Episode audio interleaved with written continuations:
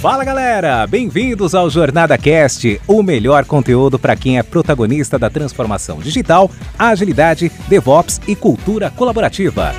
Essa iniciativa é realizada com todo carinho pela comunidade Jornada Colaborativa, que é formada por pessoas apaixonadas em compartilhar conteúdos inspiradores com ajuda financeira para instituições carentes. Aqui você ouvirá entrevistas com convidados especiais, incluindo cases práticos dos nossos livros, e terá diversos insights para aplicação no seu dia a dia. O Jornada Cast agradece às organizações que contribuem para uma comunidade ainda mais forte e a nossa terceira temporada é patrocinada pela Dynatrace, uma grande empresa que é referência em tecnologia e DevOps.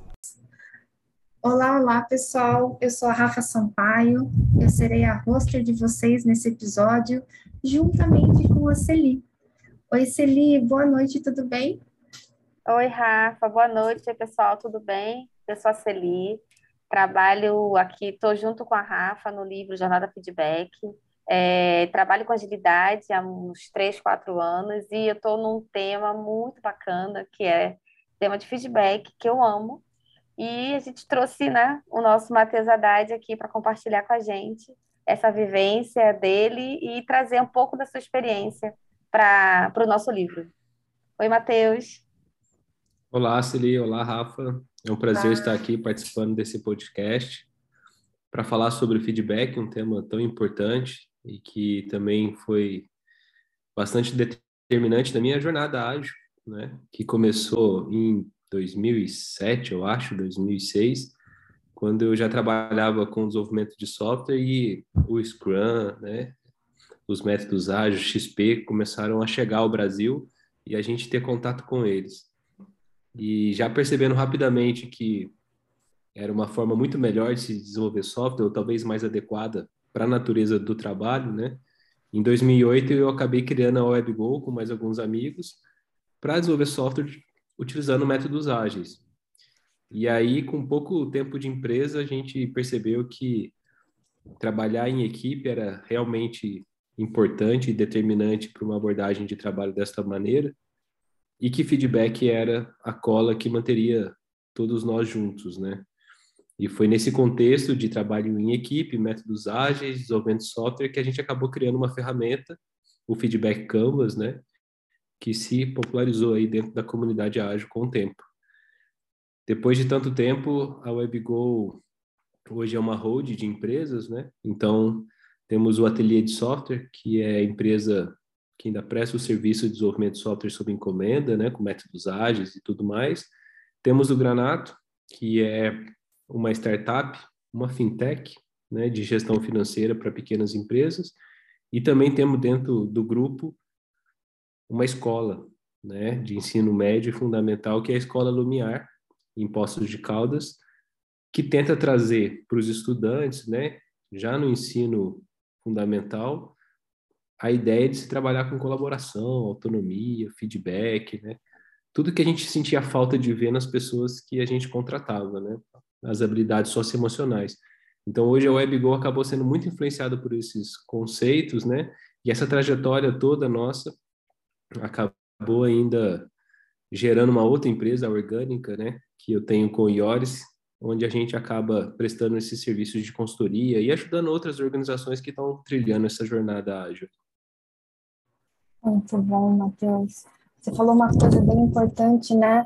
Alguns soft skills ali, né, que a gente não vê desde da nossa educação lá na infância. Eu acho que é bem interessante a gente trazer desde pequenininho esses assuntos, para que a gente também crie desde pequeno aquela questão da empatia, vem um monte de coisa, né, por trás quando a gente fala de um feedback.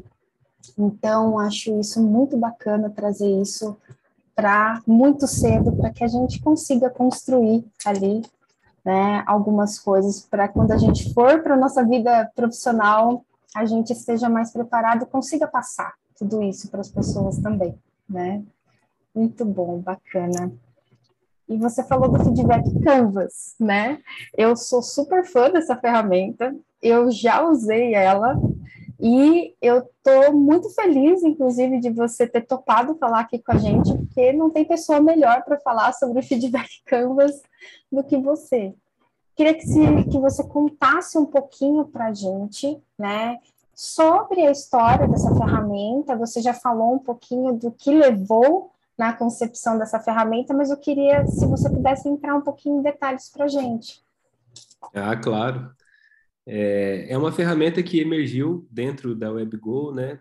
E sem nenhuma pretensão de ser uma, uma ferramenta útil para muitas pessoas, mas no contexto onde eu atuava como Scrum Master das equipes da, da WebGo na época, e a gente começou a perceber que existia uma necessidade das pessoas conseguirem contar umas para as outras se elas estavam atuando bem, né? O que elas poderiam para fazer o que elas poderiam fazer para atuar melhor. E isso não acontecia naturalmente, né? Como muitas vezes acontece fora da organização, né? Às vezes em casa, a gente com os nossos familiares, a gente consegue dar um feedback, né? A gente consegue dizer o que está certo, o que está errado, fazer um elogio, né? Ou sugerir alguma coisa para a vida ser melhor, né? Em família mas dentro da organização não, porque falta exatamente esse ambiente de confiança, né, que você tem em casa. Você sabe que se você der um feedback em casa, por mais que gere ali uma discussão, algum algum conflito, vocês são uma família, né? E isso vai acabar sendo superado. Mas na organização existe o receio de você ser demitido, né? De você ser divertido, de você não ser promovido. E aí a gente acaba jogando muito mais na retranca, né? Escondendo o jogo para evitar qualquer problema que possa afetar a carreira profissional. Isso não fazia o menor sentido dentro do contexto de trabalho da WebGo, porque a gente tem lá uma gestão orgânica, né? Uma gestão democrática, participativa, centrada nas pessoas. A gente não tem hierarquia, né? A gente não tem nada dessas coisas da gestão tradicional. Mas as pessoas estavam acostumadas com esse contexto. Então, por mais que nós, como sócios, estimulássemos né, a troca desses feedbacks e né, dava o, o exemplo, dando e recebendo feedback, né, a gente sentia uma dificuldade muito grande das pessoas que a gente contratou de fazer o mesmo. É uma então, observação, rapidinho. Essa dificuldade que você identificou é muito da nossa cultura, né? A cultura uhum. que a gente aprendeu de fato no colégio, que a gente aprendeu a obedecer, a ser uma pessoa, é, um bom empregado, né? Você precisa estudar, trabalhar para ter um bom emprego e obedecer aquela gestão do comando-controle. Coisas que vocês, na, na, como você falou, né, na WebGo, que vocês não tinham essa cultura, mas as pessoas que estavam entrando na empresa já tinham. É, isso é, é muito nosso, né, do, do cultural, e estava tentando tirar o trabalho e equipe, um grupo de pessoas trabalhando juntos e, e levar o sentimento de time, né? de, de aprendizado contínuo. Muito bacana. Exatamente. É... Então, assim, dado que existia essa dificuldade da gente promover uma troca de feedback entre os integrantes dos nossos times, eu, como um Scrum Master ali no meio disso tudo, né, imaginei uma ferramenta de facilitação para que isso acontecesse, né? Então, ali, muito acostumado a usar dinâmicas em retrospectivas, né, facilitação de planejamentos, eu comecei a entender que, ó, de repente, eu poderia ter uma ferramenta que facilitasse a troca de feedback entre os integrantes do time. E aí, eu me lembro que eu estava assistindo uma palestra sobre feedback em um evento online. Eu fiz um rascunho no meu caderno, né, do feedback Canvas. Tentei estruturar ele de uma forma muito parecida como ele é hoje. E falei assim, eu vou tentar experimentar isso aqui na próxima retrospectiva.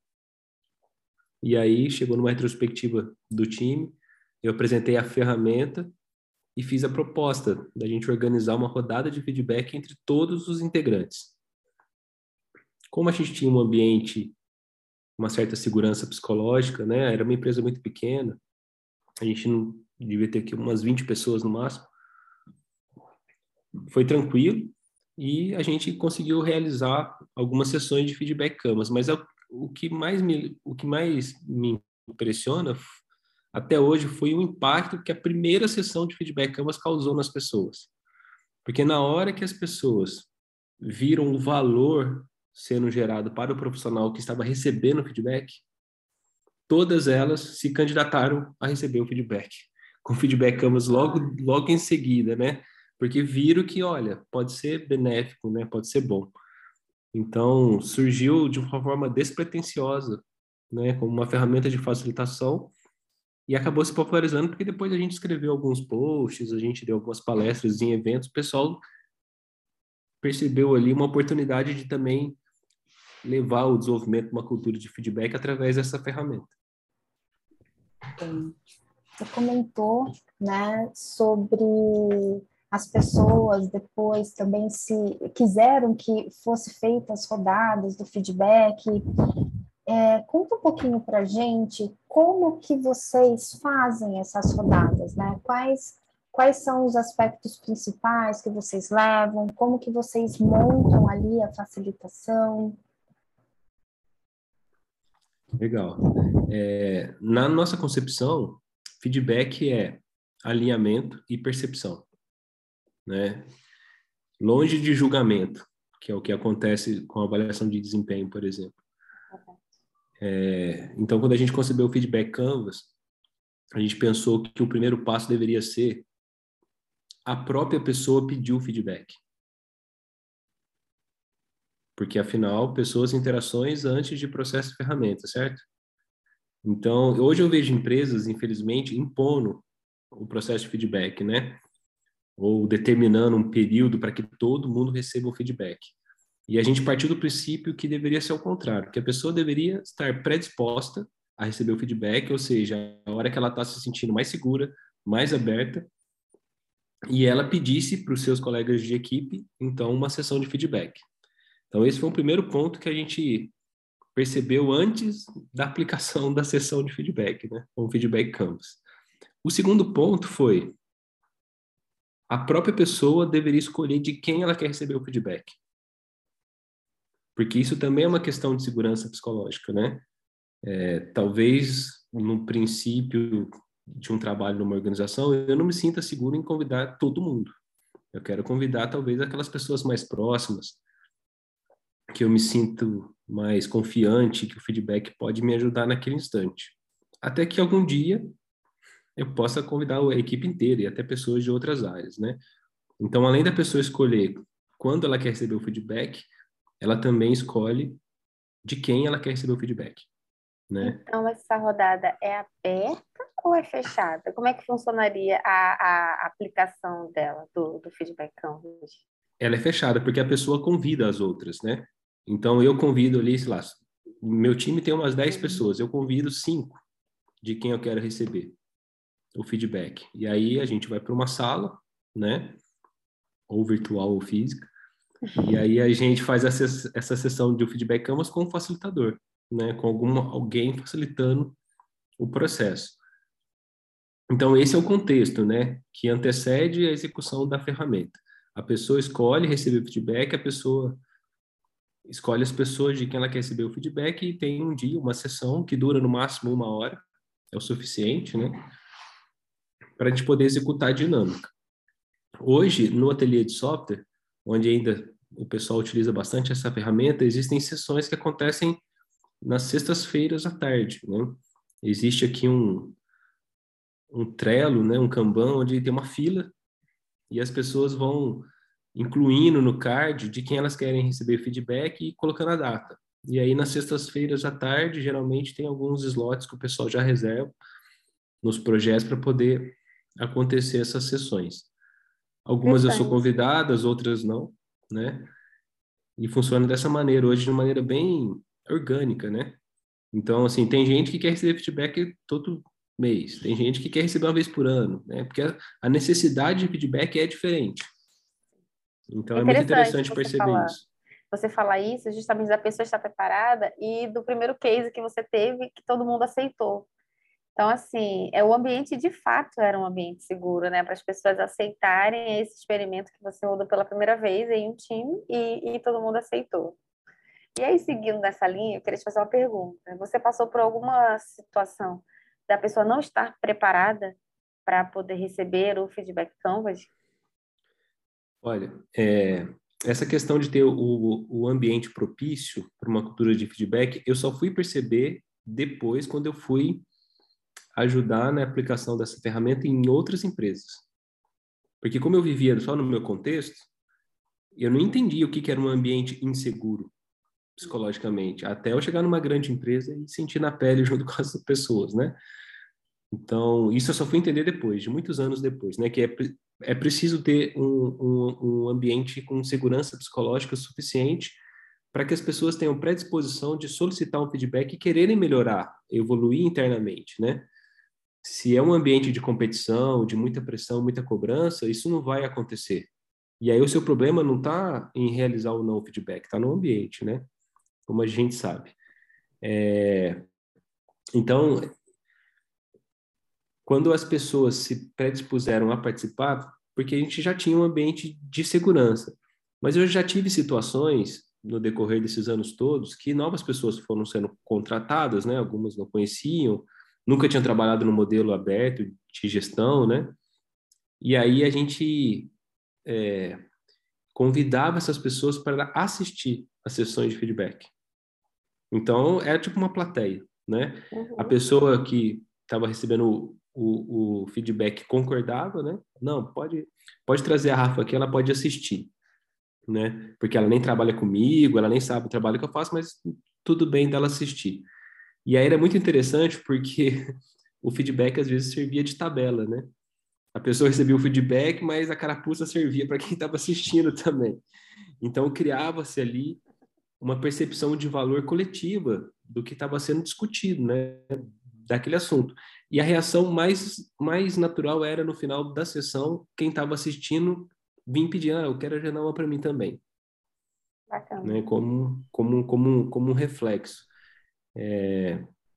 E, e isso eu acho que é o maior sinal da criação de uma cultura de feedback, quando começa a acontecer isso espontâneo. Porque o que a gente vê hoje é o contrário, né? O que a gente vê hoje é o seguinte: Celi, semana que vem, seu feedback one on one. Tipo, eu já não durmo o final de semana inteiro pensando que vou ter um feedback one on one semana que vem, entende? É. É então a gente feedback que roda nas empresas, né? Tem ciclo de feedback, se prepara, Exatamente. para aquele momento e não sabe, né? Se vai ser legal, se não vai, porque você, de fato não está preparado, né? Se não foi você que pediu. Sim, esse esse é um ponto muito interessante também, porque nós acreditávamos que o desenvolvimento profissional é de responsabilidade da pessoa. Então, assim, se ela quer se desenvolver, evoluir, ter um salário maior, né, ter cada vez mais responsabilidade, é ela que deve decidir sobre isso. Não deve ser uma pressão da empresa. Até porque, se a pessoa não for nessa direção, rapidamente os pares de trabalho dela podem perceber isso e não quererem mais que ela trabalhe naquele time. Lá na WebGo, as pessoas tinham o poder de contratação e também de demissão dos seus integrantes. Né? Então, o próprio time poderia demitir um integrante. Isso equilibrava muitas coisas, né? É... Então, assim, essa separação do tipo, a empresa pensa no ciclo de feedback das pessoas, separa muito a responsabilidade e faz a pessoa ter um comportamento passivo ou medroso, né? Ou com medo, né? Do feedback que eu vou receber do meu gestor, porque vai ter uma sessão de feedback. E a gente não queria nessa direção. Então foi por isso que a gente construiu dessa maneira invertida, né? Partindo da pessoa, ela convidando o que ela quiser e usando a própria sessão de feedback para estimular novas sessões de feedback. Que é o que acontece o tempo todo, assim, né? A gente fica com vontade de receber feedback quando a gente participa e vê, né? Acontecendo com uma pessoa, até porque a gente também quer evoluir. Então a gente vê que alguém está recebendo feedback e vai se tornar melhor, eu também quero que aconteça comigo, né? Eu também quero ter essa oportunidade. Então você inverte, onde né? pode melhorar, né? Onde que eu posso melhorar, né? É, é, é, a ideia é inverter, não ter feedback como uma obrigação, mas o feedback como uma oportunidade, que uhum. eu posso escolher se quer aproveitar ou não. E eu sei as consequências disso porque eu sou um adulto trabalhando na empresa. Esse é outro princípio que a gente parte também da Webcom. Muito bom. Matheus, voltando um pouquinho ali, né, no feedback canvas, que eu sou muito curiosa, assim, e tem vários níveis, né, tem o novato, tem o aprendiz, tem o praticante, até chegar no mestre. Da onde saiu esses níveis. São sete níveis, né? Sim. Sete é um número esotérico. Mentira, né, gente? Nada a ver. Foi porque a gente conversou internamente e aí a gente queria encontrar alguma classificação que fizesse sentido para o time. E aí a gente misturou ali o conceito, aquele conceito que competências é conhecimento, habilidade e atitude, com o modelo de aprendizado do Dreyfus, né? E aí criamos ali, em cinco minutos, essa escala de sete passos aí, é, tentando criar uma classificação para alinhar a percepção das pessoas. Porque, por exemplo, né, como, como, como que eu julgo, como que eu dou feedback em relação à atuação da Celi, né? É de 1 a 10, mas o meu 5 pode significar uma coisa e o 5 da Rafa pode significar outra coisa. Então a gente precisava de algo, de algo qualitativo, né, que facilitasse o alinhamento da percepção. E aí a gente criou essa escala de 1 a 7 dessa maneira, né?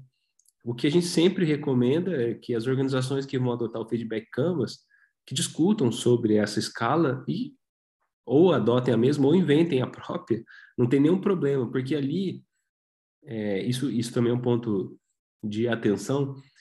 É, eu me arrependo amargamente de ter colocado números de 1 a 7, porque eu já vi empresas que fazem cálculo de média, né, que vê se, ó, no último feedback você estava 4,5, agora você já está 5,8. Isso é muito mecanicista, sabe? E usam isso ainda para atrelar aumento salarial, por exemplo, que é um outro erro que eu vejo sendo cometido constantemente, né? É, porque feedback não tem a ver com aumento salarial. Feedback tem a ver com desenvolvimento profissional, né? Então, essa, essa escala, ela servia para o seguinte, é, suponha uma pessoa que atuaria no papel de desenvolvimento de desenvolvedor de software, né? Uma pessoa desenvolvedora de software. Numa escala de um, que é o novato, ao sete, que é o mestre, onde você percebe a atuação dela nesse papel? Então, é uma classificação da atuação da pessoa no papel, não da pessoa enquanto pessoa, mas da atuação dela no papel. Aí eu, a gente pensava sobre a pessoa que estava recebendo feedback, olha, tô vendo que o Joãozinho, o Joãozinho parece um profissional completo, né? Sempre, eu acho que ele é um profissional, e aí tem ali no meio da escala essa classificação profissional, que é quem já consegue atuar sem grandes dificuldades, sem pedir ajuda, né? E aí eu conseguiria perceber como os meus colegas de trabalho percebiam também a atuação do Joãozinho, porque um colocava professor, o outro colocava aprendiz, o outro colocava mestre. E o próprio Joãozinho também colocava a sua classificação, a sua percepção de como era a atuação dele. A riqueza não está na classificação, a riqueza está no alinhamento da percepção. Porque daí você descobre como as pessoas te veem, como você mesmo se vê na atuação e cria uma oportunidade de discussão, de conversa para poder compreender essa diferença de percepção. A maior riqueza está aí, não na escala, entende? Então a escala pode ser qualquer uma. Essa nós inventamos por acaso, mas pode ser qualquer uma pode ter essa escala, você já identificou em alguma empresa, algum lugar que estava classificada como nível júnior, pleno ou sênior? Sim, sim. Muitas empresas usam essa classificação, inclusive, né? Estagiário, júnior, pleno, sênior. Já havia classificações assim. É, tem empresas que usam nomes também de relacionados a essa cultura nerd, né? Do nível Jedi, por exemplo, Padawan. Então, eu acho que é importante encontrar uma classificação que faça sentido para o time, para a equipe, para as pessoas que estão envolvidas ali, né?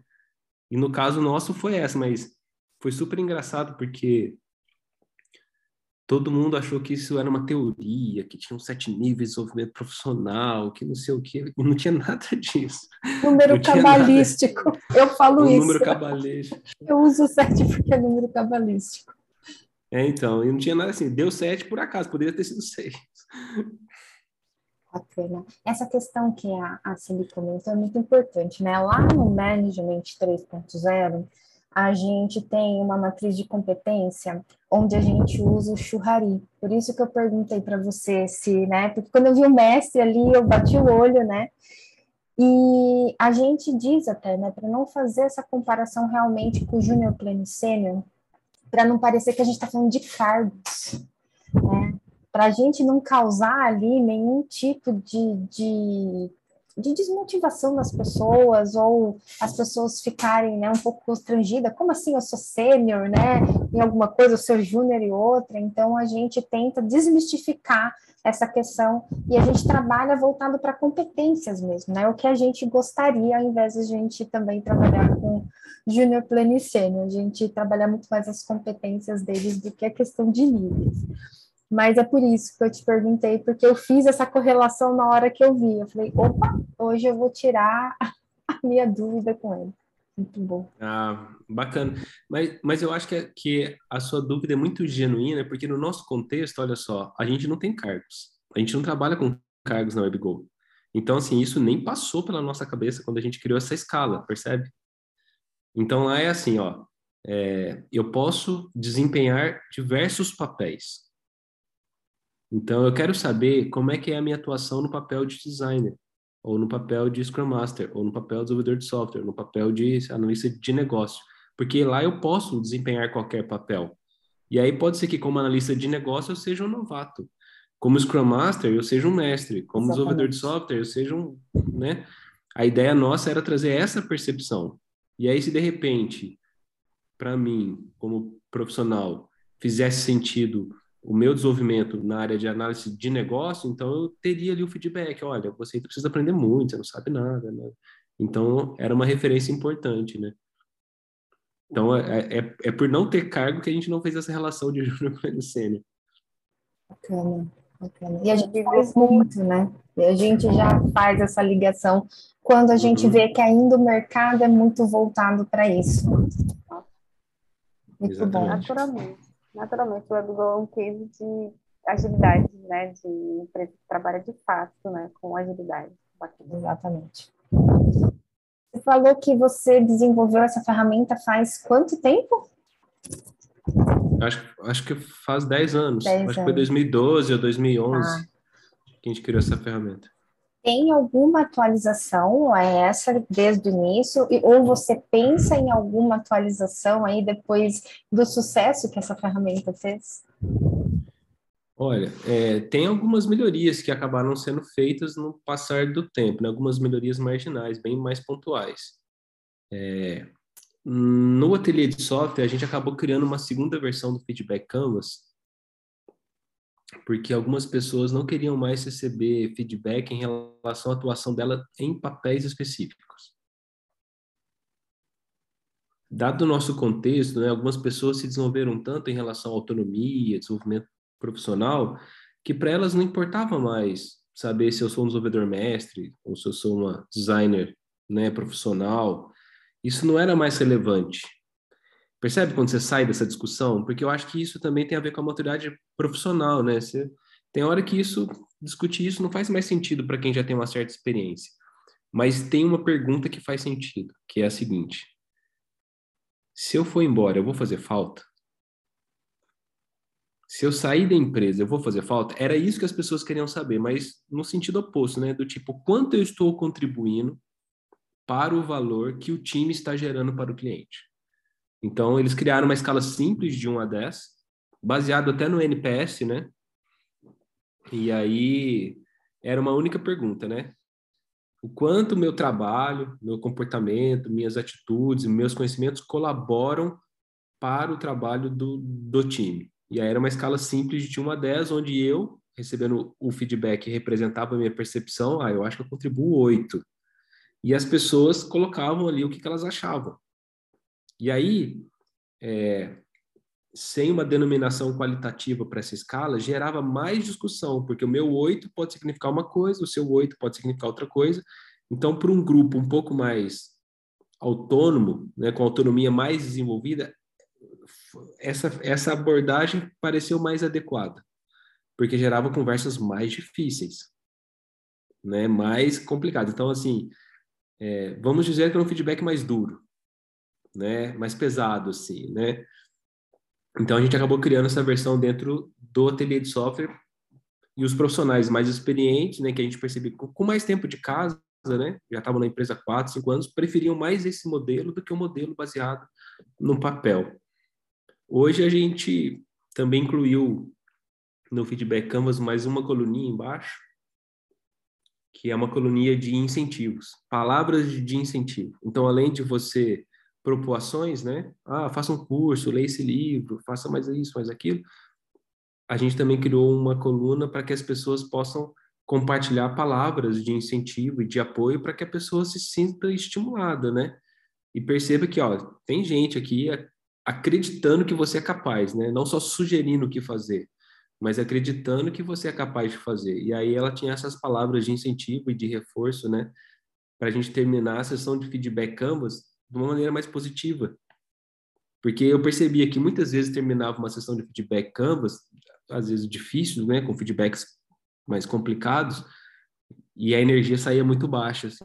O pessoal saía, putz, foi né, difícil essa sessão. Então foi um jeito a gente fazer energia melhorar no final e a pessoa também sair acreditando ou com uma confiança maior em si mesma, né, que era capaz de melhorar como profissional. Então foram assim pequenas mudanças que a gente acabou fazendo, mas que fundamentalmente continua tendo a mesma estrutura. Bacana, bacana. Adorei toda essa explicação. E olhando lá para o passado, você acha que poderia ter feito algo diferente, algum ajuste no momento de rodar ali, ou para você, da forma que foi feito, foi ótimo? Né? Lições aprendidas. Não, é, a primeira vez que, que a gente fez, a gente não tinha muita noção do que, que era feedback, né? A gente só queria saber o que estava escrito no post-it. Era, era isso, né? Então, até a gente entender, por exemplo, que o feedback tem que ser baseado em fatos. Então, é assim, já começa por aí, porque a gente não tinha essa noção no começo, né? Então, assim, sempre que eu disser alguma coisa negativa ou positiva em relação à atuação da pessoa, eu preciso me basear em fato. Ah, naquele projeto, quando aconteceu tal situação, você agiu assim e isso causou esse problema, né? Ou gerou esse benefício, o cliente ficou feliz, etc. Então, era sempre importante a gente se remeter a fatos. A gente aprendeu isso logo no começo, porque os feedbacks foram muito vazios. Mas como assim eu não programo bem? Por que, que você está falando isso? Né? Me dá um, um exemplo. Né? Então a gente começou a perceber isso. A outra coisa que a gente percebeu rapidamente é que as conversas precisavam ser não violentas. Né? Então a maneira de se expressar não deveria ser baseada num julgamento. Né? Então, eu deveria deixar claro para a pessoa qual foi o comportamento que ela teve, como isso afetou e por que isso me gerou uma impressão negativa ou positiva para gerar aquele feedback. É, isso também foi essencial, porque tinha vezes que a discussão era intensa, certo? Porque um, um já recebeu feedback de uma maneira enviesada, não, mas como assim você está falando assim comigo, né? Então era complicado e a gente aprendeu que a gente, a gente precisaria ter conversas não violentas como formato, né? De dar feedback, de trocar feedbacks. E a outra coisa que a gente aprendeu rapidamente foi feedback é percepção. Então, assim, o que a pessoa está falando pode estar certo ou pode estar errado. Mas é a só percepção dela. O que a gente tem que pensar é o seguinte: por que ela está falando isso para mim? Né? Pode ser que ela esteja certa, pode ser que ela esteja errada, mas existe um motivo dela estar comunicando aquele feedback para mim. E isso é o mais relevante, porque isso amplia a sua percepção social das relações, né? Pra, para além da atuação boa ou ruim que você teve. É, então, lidar com o feedback como uma percepção também alivia a carga emocional porque você sabe que não é pessoal. Né? Você sabe que cada um percebe o mundo de uma, uma forma diferente. E você só precisa entender por que, que isso está acontecendo. Então, em toda a sessão de feedback Canvas, quem recebe o feedback não precisa pedir desculpas ou falar, ah, aquele dia eu estava doente, estava com dor de cabeça, estava estressado. Não, não precisa se justificar. Ele só ele só pode pedir detalhes, né? Do tipo assim, me explica um pouco mais, detalhe um pouco melhor, né? E fazer alguma pergunta se ele não entendeu algo. Mas ele não precisa jamais se justificar, né? Ou explicar por que, que ele agiu de uma maneira ou de outra. E isso tornou tudo mais leve, né? Encontrar o feedback, entender o feedback como uma percepção, né? É, ter conversas não violentas como formato ali de comunicação e basear o feedback em fatos, né? Quando, quando, quando a gente chegou nessa combinação, aí a ferramenta fez mais sentido.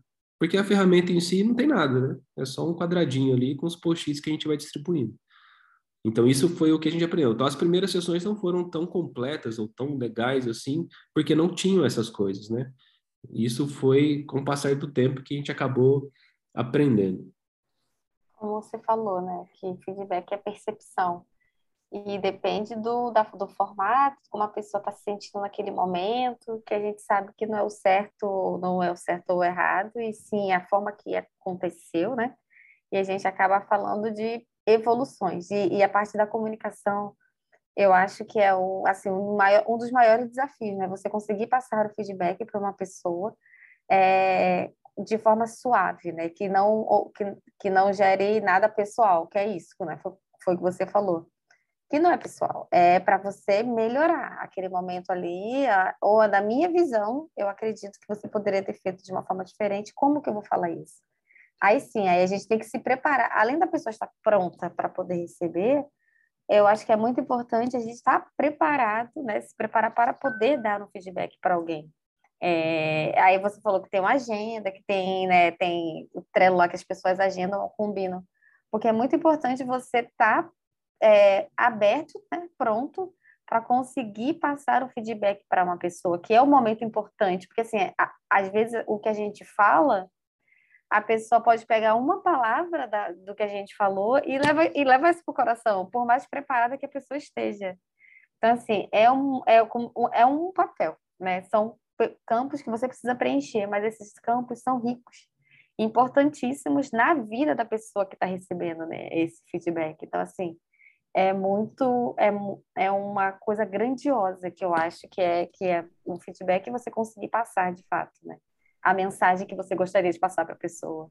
Construtivo e respeitoso, né? É você falar sobre pontos de melhoria de uma forma respeitosa.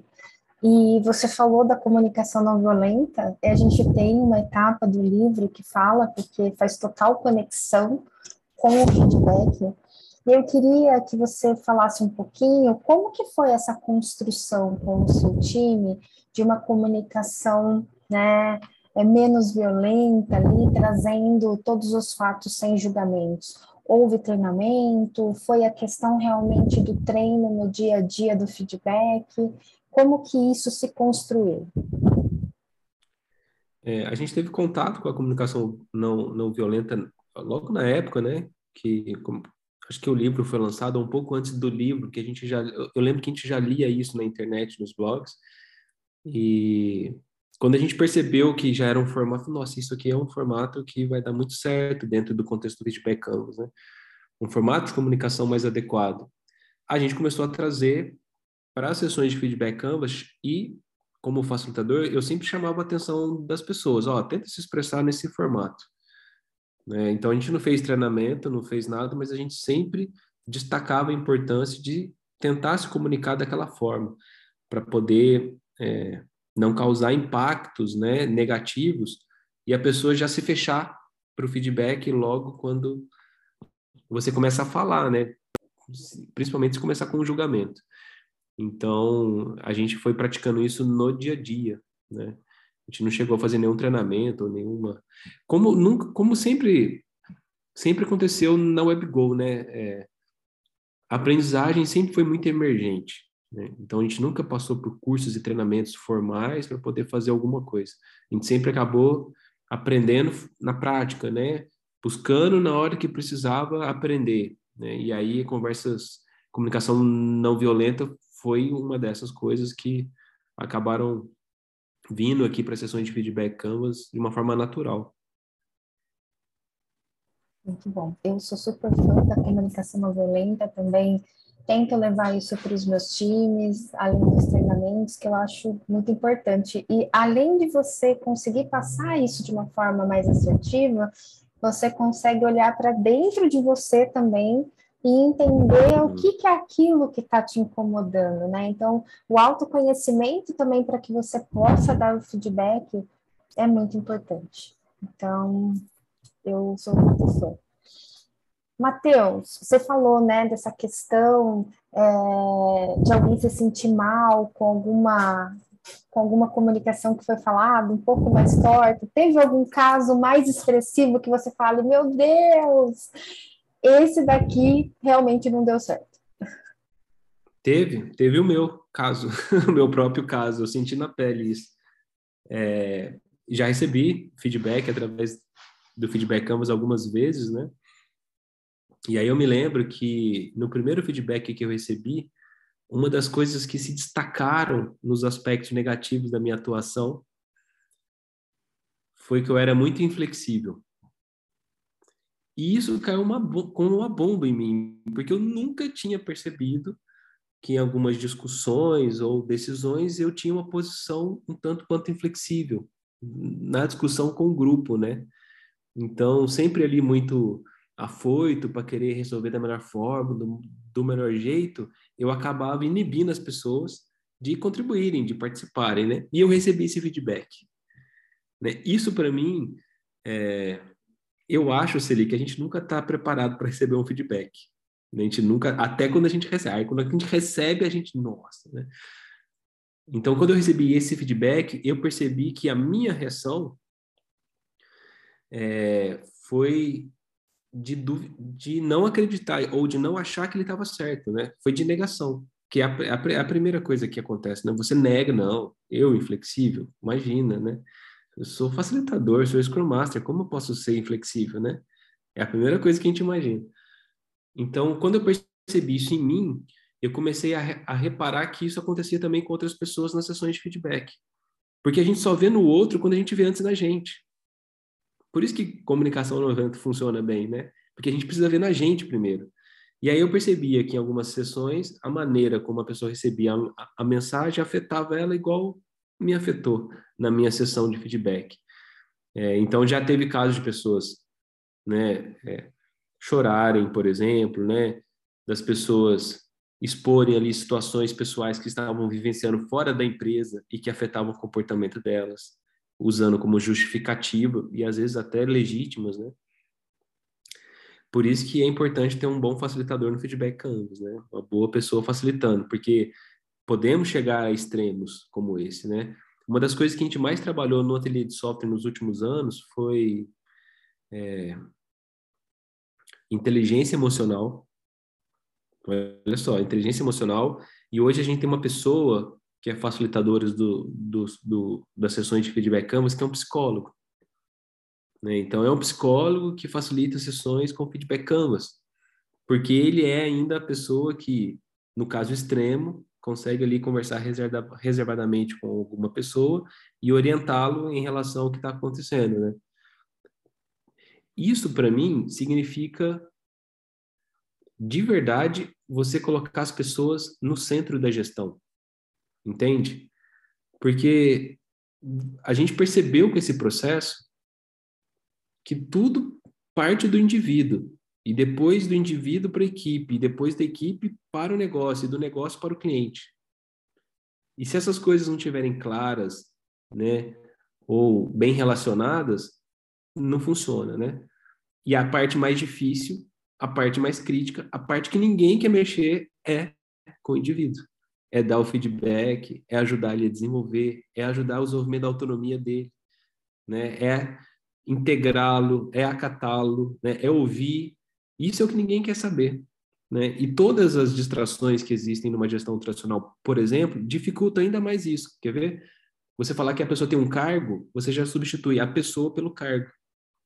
Então você começa a lidar com o cargo, não mais com o indivíduo que está revestido daquele cargo e aí vem áreas, né, papéis e tudo mais, acaba distanciando cada vez mais o indivíduo do centro dessa discussão. Então, muitas sessões de feedback Canvas que eu presenciei, inclusive, em outras empresas, eram feedback para o cargo. Era um feedback totalmente raso, assim, né? Já enviesado para o salário, já enviesado para a promoção, já enviesado para disputa interna de poder. E quando você viu seu, o, o Canvas sendo rodado dessa forma, qual foi a sua reação? O que você fez? Quando eu vejo, inclusive alguns posts, alguns blogs escritos, né? É como definir o seu salário com feedback Canvas. Tem alguns assim. Eu nunca vi. Eu nunca vi Nossa, isso. Nossa, me dá um desespero, mas aí eu penso assim, é, talvez faça parte do processo dessas pessoas, né, passarem por essa etapa e quererem explorar dessa maneira a ferramenta até que um dia não faça mais sentido. É, quem sou eu para julgar, né? Quem sou eu para você? Não, você não pode usar o feedback canvas no meu salário, né? É, eu entendo o feedback canvas como uma ferramenta de desenvolvimento pessoal, mas muitas empresas acabam adotando para outros fins. Eu espero, sinceramente, que em todas as oportunidades que eu tenho, como essa aqui hoje, eu possa contar que não é para isso que o Feedback Canvas foi criado. Né? Foi para ajudar as pessoas a se desenvolverem. Inclusive, foi para substituir a avaliação de desempenho individual, porque foi uma coisa que a gente experimentou na WebGo e viu que era completamente danosa para as pessoas, né? Esse julgamento de desempenho, assim. E que o feedback era a parte positiva desse processo, só o feedback, né? Eu, eu descobri no, no que eu atuava bem, no que eu atuava mal, era o mais relevante. O resto tudo era para disputa interna. Então, a gente criou o feedback para não precisar ter avaliação de desempenho individual. E hoje eu ainda recebo empresas né, com dúvidas, olha, nós estamos fazendo aqui o processo de avaliação de desempenho individual com feedback Canvas. Aí eu quero morrer, eu não acredito, não é para isso que foi criado o feedback Canvas. Muito bem. Você falou bastante, né, sobre você estar aqui, passar a mensagem. Eu queria que você falasse um pouquinho para as pessoas, para que a gente, né, possa ir para os minutos finais do nosso podcast. Ah, porque a conversa está muito boa, viu, meu Deus? Nossa, nem acredito. Passou muito rápido, gente. Tá eu me arrepiei algumas vezes, tá? Olha, é o primeiro podcast aqui que vai ter, tipo, 25 horas. É o nosso aqui com, com o Matheus. Nossa. As pessoas vão ficar Muito o bom. dia todo escutando. Mas o que, que você poderia passar de mensagem para as pessoas, né, para as empresas, sobre o feedback Canvas e mais sobre essa questão de feedback, sobre essa questão de pessoas que você também é, deu tanta ênfase é, e é o ponto mais importante realmente. Uhum. Eu acho que no cerne disso tudo tá você ter uma empresa formada por pessoas autônomas, né? Capazes de decidir como agir, considerando o contexto que elas atuam, o cliente, o negócio, os seus pares no trabalho. E para eu descobrir isso, eu preciso ter feedback do ambiente, né?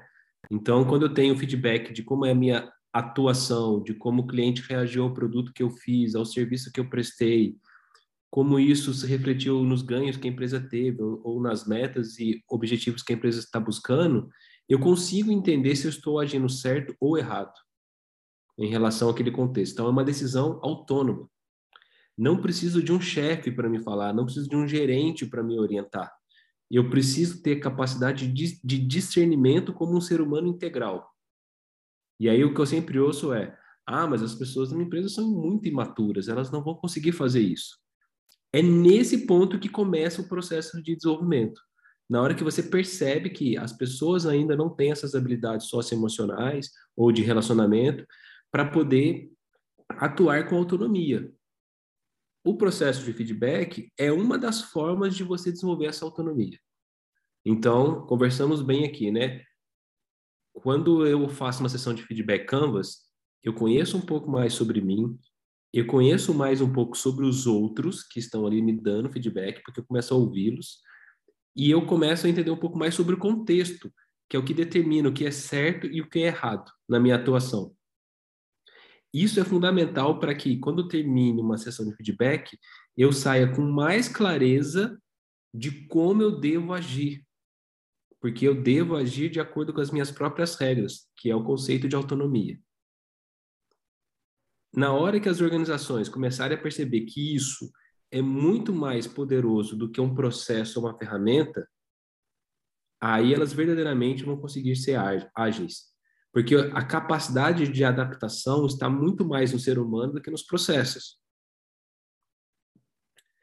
E quando a gente é, fala no desenvolvimento da autonomia, a gente não tem volta. Um processo você implanta, dá errado, você volta ao processo antigo. Autonomia você desenvolve e a pessoa não, não, não, não desfaz aquilo que aconteceu. Ela se tornou uma pessoa melhor. Quando todos ou a maior parte das pessoas da empresa se tornam melhores, a tendência é que a empresa se torne melhor. Porque a empresa é o conjunto das pessoas, que é muito maior do que o conjunto de processos, né? Por isso que o feedback, eu acho, né, a, minha impressão aqui é que o feedback Canvas causou esse, esse tipo de chamou atenção para isso, né? Que se a gente de repente tem uma maneira de ajudar as pessoas a se desenvolverem, como consequência o negócio será melhor. Como consequência o cliente será mais bem atendido. Como consequência as pessoas escolherão melhores formas de agir de acordo com o contexto, Daí agilidade. Como a gente trabalhava com métodos ágeis desde o começo da WebGo, né? Para a gente foi muito natural fazer essa escolha. A gente só teve que descobrir como funcionaria melhor. E o feedback Canvas foi a resposta para a gente. Então, é, espero que apareçam outras ferramentas de feedback Canvas em outras equipes, né? Outras ferramentas de feedback em outras equipes. Porque o feedback Canvas é o que emergiu da nossa, mas acredito que possam ter até soluções melhores, né, mais legais do que o Feedback Canvas que vão surgir aí dentro de outras equipes ou squads que utilizam métodos ágeis. Matheus, eu e a Celi estamos assim, né? Vamos continuar então a conversar nesse podcast. Matheus, que troca riquíssima. Palmas, assim, eu não consigo nem. Eu vou, eu vou sair desse podcast ainda pensando em tudo que você está falando aqui. Muito bom, muito bom. É, Celia, não sei se você quer colocar algum ponto. Sim, eu quero agradecer de fato. Muito obrigada. Ó, meu caderninho, já fui para a segunda folha de anotações aqui do que você falou. Muito bom.